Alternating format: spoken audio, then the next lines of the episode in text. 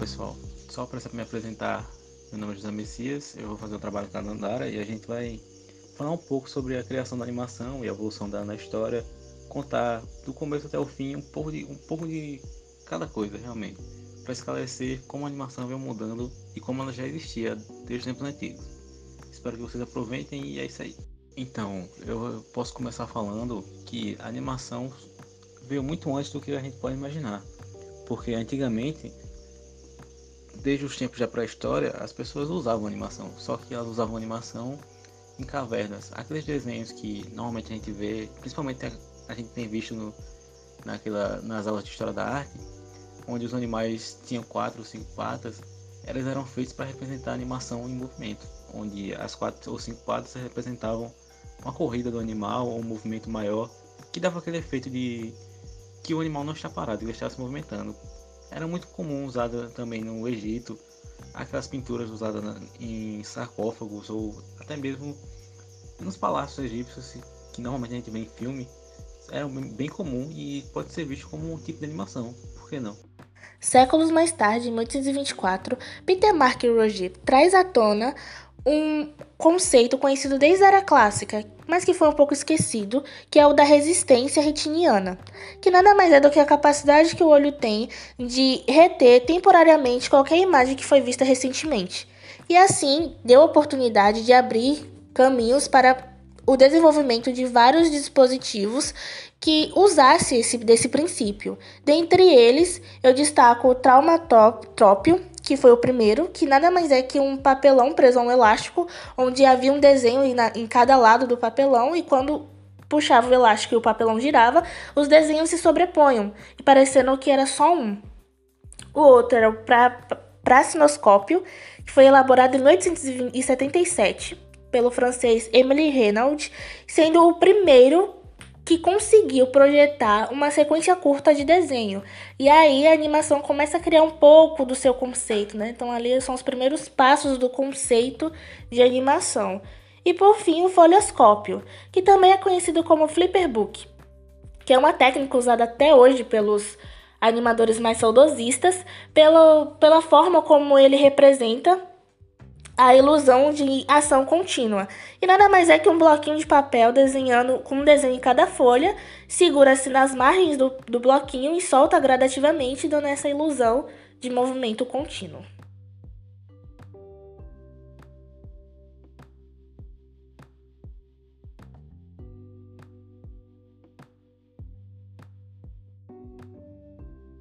A animação começou a dar seus primeiros passos em 1906 com o antecessor dos desenhos animados, que eram conhecidos como as faces cômicas, as faces cômicas e as faces engraçadas, criadas pelo cartunista James Stuart Blackton, com parceria com o inventor Thomas Edison.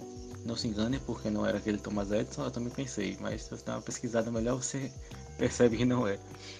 Contudo, foi só em 1907 que realmente surgiu a primeira animação.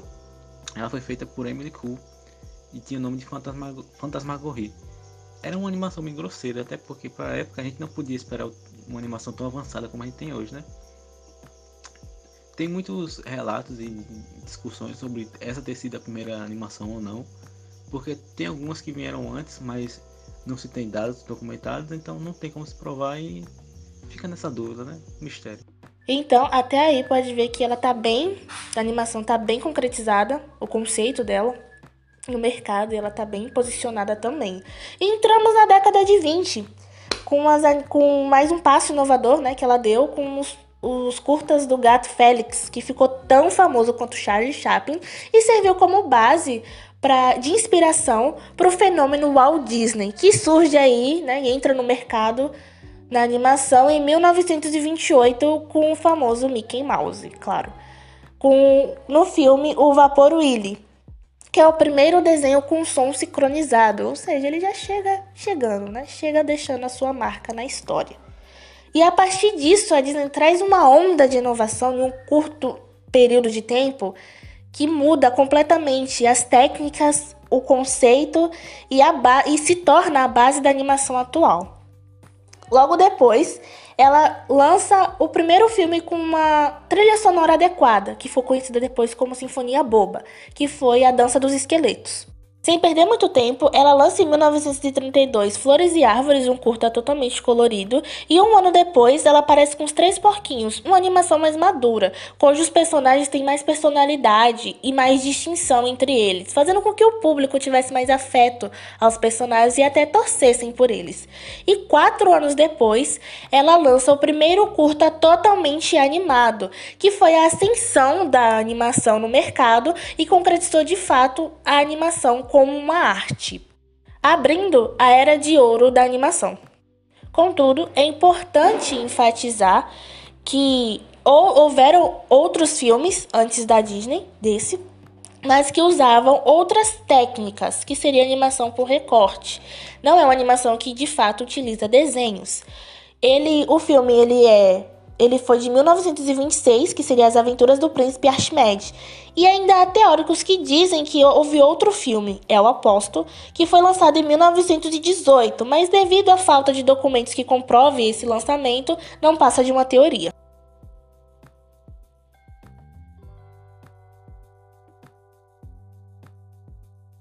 Então, agora para dar uma esclarecida maior e a gente aprender um pouco mais, né, a gente vai falar sobre os tipos de animação. Eu vou começar falando sobre animação de recorte, que é a técnica que a gente utilizava antigamente e também já foi usada nos filmes, que é simplesmente recortar figuras feitas em papel, papelão, algo, qualquer superfície e formar cenas a partir disso.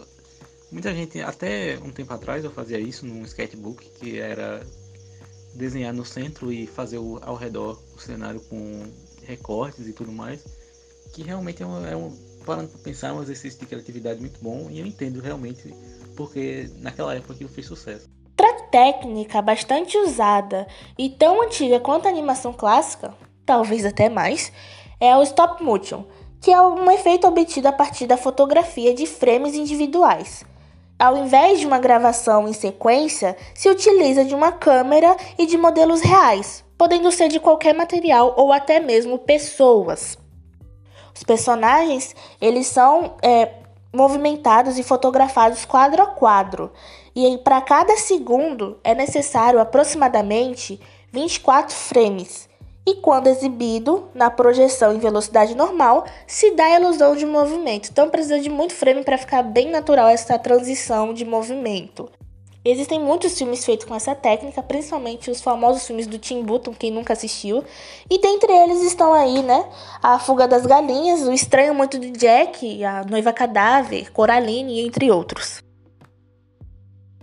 Vai salientar também que até hoje alguns desenhos e animações têm sucesso utilizando essa técnica. Um exemplo muito bom é South Park, que se você parar para ver e perceber, South Park é todo feito em animação em recorte, onde os personagens são recortados e animados de uma forma que muitas vezes a gente nem percebe depois de assistir tanto, mas é uma animação em recorte e é até muito boa, se você parar para pensar e você também gostar daquele tipo de conteúdo. Dando sequência, a gente também pode falar da rotoscopia. A rotoscopia nada mais é do que uma técnica de animação em 2D, onde o animador utiliza imagens reais reproduzidas em cenas animadas. Basicamente, é uma cena gravada e separada por frames e posteriormente desenhada por cima do filme original. Muitas pessoas consideram essa técnica meio desajustada e desajeitada para o processo moderno, né? Mas antigamente ela foi muito utilizada, principalmente em, os filmes principais que utilizaram ela foram Branca de Neve, Os Sete Anões e a famosa Betty Boop, que muitas pessoas não viram, mas tem um grande sucesso desde aquela época. E então chegamos à nossa querida animação tradicional também conhecida como animação clássica. É um tipo de animação que é feito frame a frame com desenhos sequenciais desenhados à mão. É necessário aproximadamente 24 quadros por segundo para dar aquela sensação bem natural de movimento, como já foi falado antes. Utiliza-se uma mesa de luz e folhas translúcidas ou acetados, onde o animador pode criar as principais poses do desenho e depois ele vem desenhando os intervalos que irão compor a ação. Com o início da era digital, esse tipo de animação ele evoluiu para o que a gente conhece hoje como animação digital. Obviamente, né? E clássicos que compõem esse grupo, né? Está aí o Rei Leão, Pica-Pau e o Lula.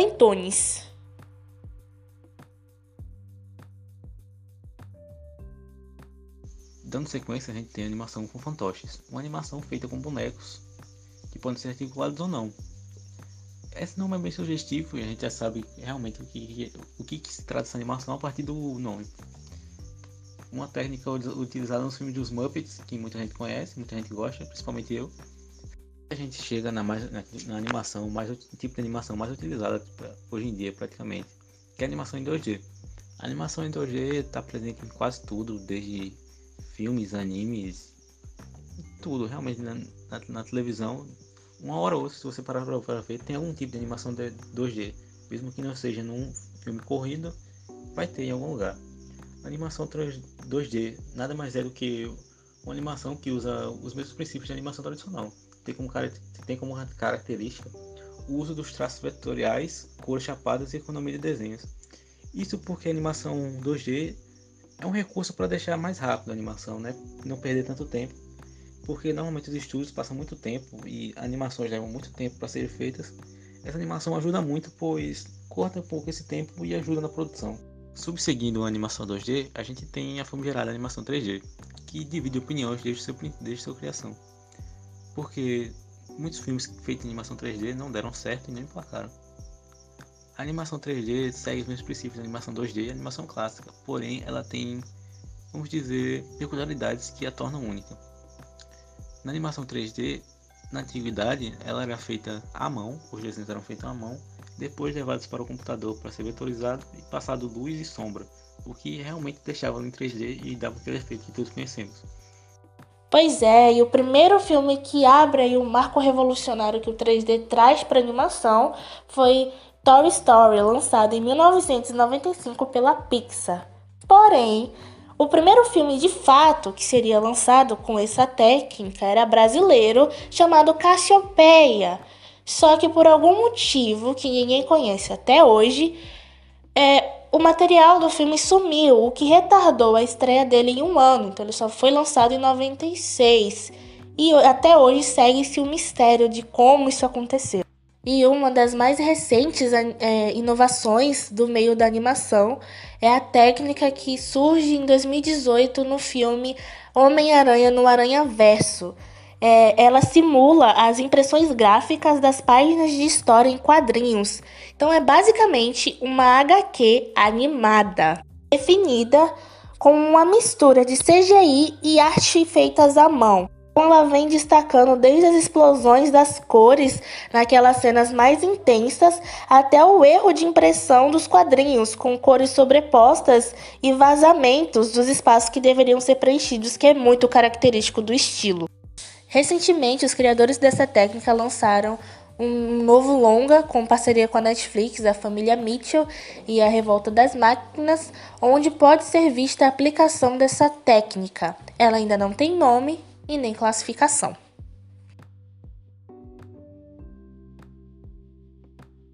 Então, agora para complementar o trabalho, né? Chamei um conhecido meu que trabalha nessa área de animação e que vai ajudar bastante a gente. E eu queria começar perguntando quais são as maiores dificuldades de entrar nessa área, né? De trabalhar realmente com animação.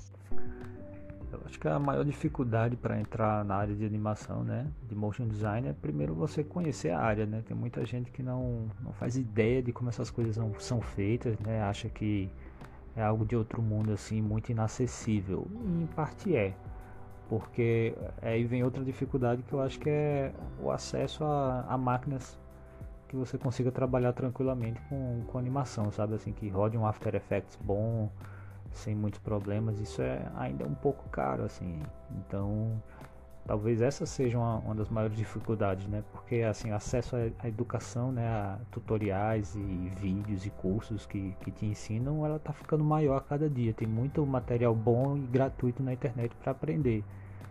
Aí eu acho que talvez a maior dificuldade seja realmente a parte física da coisa, né? De você ter um computador para poder exercitar e, e evoluir, né? Acho que essa é, infelizmente, a maior dificuldade, principalmente para o público brasileiro, né? Que tem que pagar. Realmente, cara, é muito massa essa parada aí e é muito complicado realmente comprar um computador que realmente rode tudo, é bem pesado, sabe? E em relação às técnicas novas que tá surgindo no mercado, você tem alguma coisa para falar pra gente? Eu acho que a técnica mais usada ela está muito atrelada ao mercado que você tá, né? Assim, um, um, se você está atuando num, num, lugar que tem menos grana, vai ser, vai ser animações mais simples mesmo, tipográfica, animação, é, o próprio motion graphics assim mais simples, né? De, de, de shapes e tal. Se você está no mercado que tem mais grana, provavelmente vão querer investir em coisas mais sofisticadas, um 3D mais complicado, ou animação de personagem mesmo mais frame a frame, que leva mais tempo, no caso pede mais grana. É, eu acho que depende muito desses aspectos, aspectos assim de onde você está na verdade, porque tem tem espaço para todas as técnicas hoje assim, dependendo da do objetivo que você.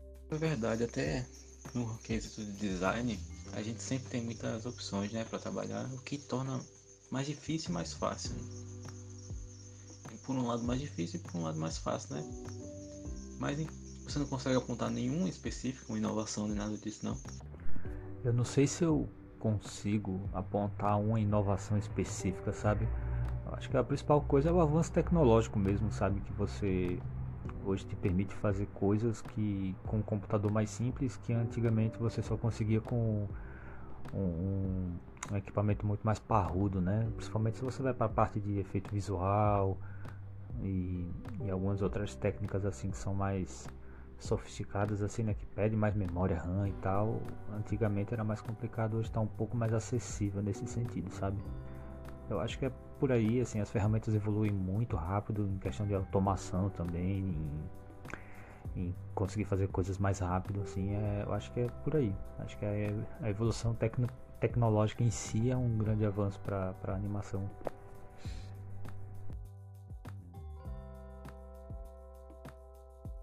Cara, massa, massa demais. Eu creio que seja exatamente isso, né? A tecnologia sempre vai estar avançando e sempre vai estar fazendo tudo avançar junto com ela. E se a gente pensar, vai ser eternamente assim, até que nasça algo diferente, né? Algo que inove até mesmo a tecnologia. E que, não sei, pode ser que seja muita viagem, mas algo que inove a própria inovação. Mas falando um pouco de referências e inspiração, você tem alguma clara? Rapaz, inspiração é um negócio que vem de todo lugar, né? Mas eu acho que eu sigo muita gente no Instagram, assim, né? Muitos tem muitas referências boas por lá, né? No Pinterest também. E eu acabo me espelhando muito assim no, em grandes estúdios, sabe, de animação. Tem a Buck, tem a Ordinary Folks, que são estúdios muito bem consolidados assim, que, que fazem um trabalho muito bom de contar histórias, né? Eu acho que essa é um é um grande diferencial, assim, mais do que técnicas e, e apreço estético é você contar uma boa história que conta na verdade. Eu acho que esses estúdios eles têm essa essa experiência e essa forma de contar histórias muito boas assim. Mas tem muita gente pequena também que eu sigo que também é muito boa e, e acaba servindo de referência. Salve o Pinterest. O Pinterest sempre salvando todo mundo, né? Independente do curso, da área, Pinterest sempre salva a gente, sempre ajuda. Mas uma dúvida grande que eu tenho agora para esclarecer, desde o começo da sua carreira até agora, quais foram as mudanças que você percebe, que vem percebendo no mercado de trabalho? O que eu percebo de mudança no mercado, eu acho que foi mais a, a aceitação, assim, né? Como o, o, o mercado de publicidade, principalmente, se abriu mais ainda para essa animação, né? Ficou mais acessível, digamos assim, você publicar vídeos, né? No caso, falando do Instagram, é, as pessoas começaram a abrir os olhos para como isso poderia ser feito, é, quais as ferramentas que podem ser usadas e tal. E, e as pessoas começaram a saber mais sobre o After Effects e, e que existe essa possibilidade de fazer animações, né, vídeos cartelados de uma forma mais simples e, e menos tosca do que com, com um Movie Maker, por exemplo. E e começou a ser um estudo um pouco maior sobre essa área, né? Assim, a, as agências começaram a querer ter essas pessoas que mexiam também com After Effects e tinham uma noção básica, pelo menos, né, para poder introduzir isso no, no workflow, né? É, acho que essa foi a, a, principal. Então, velho, eu acho que realmente antigamente tinha assim um, uma grande dúvida, um grande preconceito nessa questão de animação. Então, com o passar dos anos, eu acho que isso vai diminuir, mais gente vai entrar para esse ramo que vai agregar muito. Então, só sucesso, né? Só crescimento. Agora, para a gente finalizar um pouco, Você quer falar um pouco de você, da sua carreira, da sua trajetória, ou o que fez você entrar no ramo também? Bom, então, é, contextualizando um pouco, né? Eu sou formado em comunicação social, né, em jornalismo, e desde o começo do curso, né, eu já me interessei pela parte gráfica do jornalismo, né? Trabalhava com diagramação de jornal, revista, livro, e depois eu fui migrando um pouco de área, né, mais para a parte do design gráfico. Comecei a trabalhar com a parte mais de publicidade, né? Tive uma agência digital e e depois, né, com a tendência de mercado, quando o Instagram surgiu com, com a possibilidade de vídeos no feed, eu comecei a pensar, né, assim, que muitos clientes que eu, que eu tinha na época, né, nessa agência digital que eu tive, eles queriam esse vídeo, né, que era a grande novidade, mas não tinham como fazer gravações, filmagens, né, que é muito caro. Aí eu pensei, poxa, se eu fizer pequenas animações aqui, eu posso agradar eles, né, fazer um, uma renda extra também. Então eu comecei a estudar o After Effects, After Effects ali, né? E isso foi em 2014, 2015 mais ou menos. De lá pra cá, né? Muito estudo.